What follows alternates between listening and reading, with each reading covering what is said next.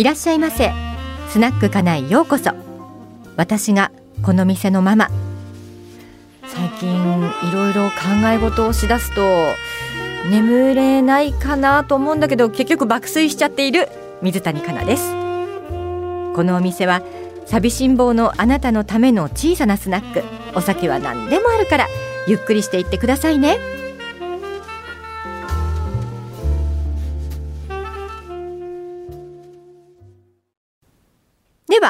今夜の二人の出会いに乾杯。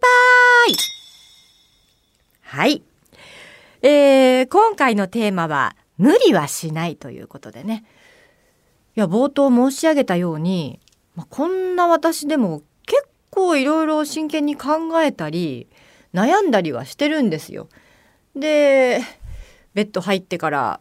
うんどうしようかなあれこうやってあした方がいいのかなでもそうするとこっちが立たないしあっちが立たないしあどうすりゃいいんだろうみたいなことぐるぐるぐるぐる考えていてであこんな考え事してたら眠れなくなっちゃうなって思ってるともう眠っちゃうっていうね感じですかね。まああの考え事するのはいいんですけど無理はしないというのが私のモットーでこの前あの自分のね、えー、メールにも「無理はしない」っていうタイトルであの書いたものがあるんですけれども、えっと、確か家のご飯のことだったかな？あの一応私主婦なんですね。えー、で母であり、まあ、妻でありっていうかね。で毎日の夜ご飯っていうのは必ず私が作ってるんですけれどもなんかもう作るの嫌になっちゃうっていうことももうほぼ毎日あるんですよ。それであのそうですねお惣菜を買って家に帰ってそれを並べるだけとかあとは近くの中華料理屋さんでデリバリーを頼んじゃうとか、まあ、あとはお弁当を買ってきちゃうとか、えー、あとは何ですかね。もう今日簡単にラーメンでいい？みたいなこともありますし。とにかく無理をすると自分がダメになってしまうので無理はしないというのがモットー。無理をした時点でなんかもうどんどんストレスがたまる気がするんですね。あのだからもうお弁当なんかもこう楽しんで食べるように家でしています。息子と一緒にね。マイペースで行きましょうっていうことですよ。なのでまあそんな話をしながらいや今日のこのスナックかなどんなうん話をしようかなってちょっと一瞬思ったんですけどもう無理はしたくないので全然このテーマから外れることにします。でこの前あの国丸さんの番組にゲストで薬師丸ひろ子さんがいらっしゃいまして薬師丸ひろ子さんがこの文化放送にお越しになるというのは本当に珍しいことだと思うんですね。で本人もおっしゃってましたけれども多分この浜松町少なくとも文化放送が浜松町に越してきてからは一度もない初めてですということですからもし四谷に何かでいらっしゃっていたとしても16年ぶりぐらいになると。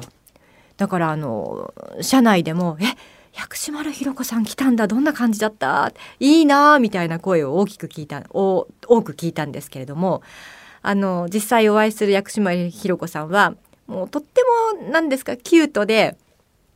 おっとりしていてもうそれこそあこの人きっと無理はしないマイペースの人なんだなというゆっくりな喋りでで国丸さんがこうどういう質問をしてもあのニコニコ笑ってゆっくり答えられるんですけれどもあの別に面白いことをおっしゃってるわけじゃないんだけどなんかちょっとおかしみがあるみたいなそういう魅力のあるキャラの方でしたね。えー、私も薬師丸ひろ子さんはもう野生の証明とかあとは、えー、っと狙われた学園ですかもう当時並んでもう並んで映画館行きましたから憧れのまあある意味スター的存在なのでお会いできて嬉しかったですね。で私は薬師丸ひろ子さんに憧れたということもあったんですけれども中学生ぐらいの時に第2の薬師丸ひろ子を目指せという角川新人女優オーディションっていうのがあったんですね。それに応募しようと決めてでちょっともう忘れちゃったんですけど応募して一時で落ちたのか応募しようと思って結局応募しなかったのかはわからないんですが多分記憶としては応募しよう応募しようと思ってて結局しなかったんじゃないかなと思うんですね。で結局その角川新人女優オーディションで受かったのが渡辺典子さんで特別賞で原田知世さんだったんですよ。だからそう考えるとねもしかしたらあの時私が応募していたら私が今原田知世だったのかなみたいなね ことも考えたりとかする今日この頃ですよ。はい、えー、可愛かったです薬師丸ひろ子さん。まあ、そうやって考えるとね私もいろんなこう雲の上の芸能人の方っていうのはお会いしてきましたけれども薬師丸ひろ子さんにお会いできたのも本当に嬉しいなと思ったしあと記憶があるのは四谷の時に藤原紀子藤原紀香さんがあれやるまんかな特番かなでいらっしゃってもうその時も社員全員がスタジオにこう集まったような感じだったんですけどなんかもうね生で拝見するとこの世のものとは思えないようなうん存在ちょっとこう宇宙人じゃないかっていうぐらいの美しさというか光を放ってるっていうイメージがありましたね今でも覚えてますね藤原紀香さん。あとは、えー、ディナーショーの時に楽屋でお見かけしたのが松田聖子さん。もうとっても小柄でこれまたなんかこう藤原紀香さんとはまた違うこの世のものとは思えないなんか自分とは違う世界の人がそこにいるみたいなそんなこう光を今でも覚えております。はい。まあ、そんなわけでですね今回のテーマ「無理はしない」次回も無理はしないで。お送りしたいと思います。えー、ぜひお寄せください。何でも結構です。無理せずにメールを寄せください。アドレスはかなままアットマーク JOQR.net k-a-n-a-m-a-m-a アットマーク JOQR.net でお待ちしております。そうそう、あの、無理はしないのがモットー、ストレスためないのがモットーって言ってるんですけれども、私この1年ぐらいで前もお伝えしたと思うんですけど、顎関節症になってしまって、もう本当にね、痛いんです、顎が。で、お医者さん行ったら、まあ、ストレスじゃないですかと。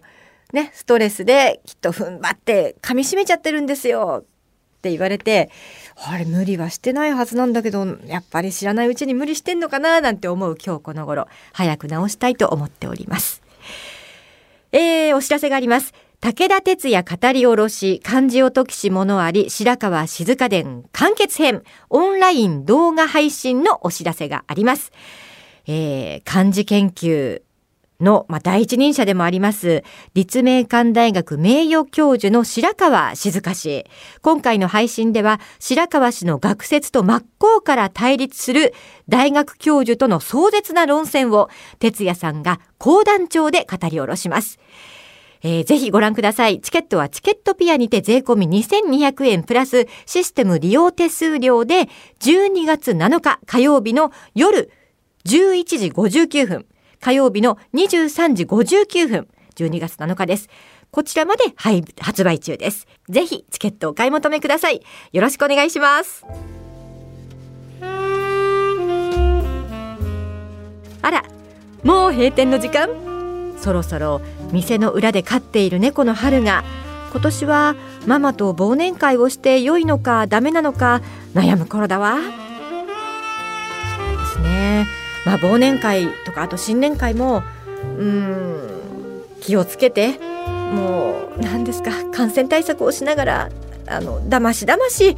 本当気をつけてやっていきましょう。私もなるべくあの羽目を外さないように静かにやるんだったらやりたいと思っております。では最後にママの今夜のひとりごと。さあ今夜もなんとなく考え事しながらいつの間にか寝ちゃおうっと。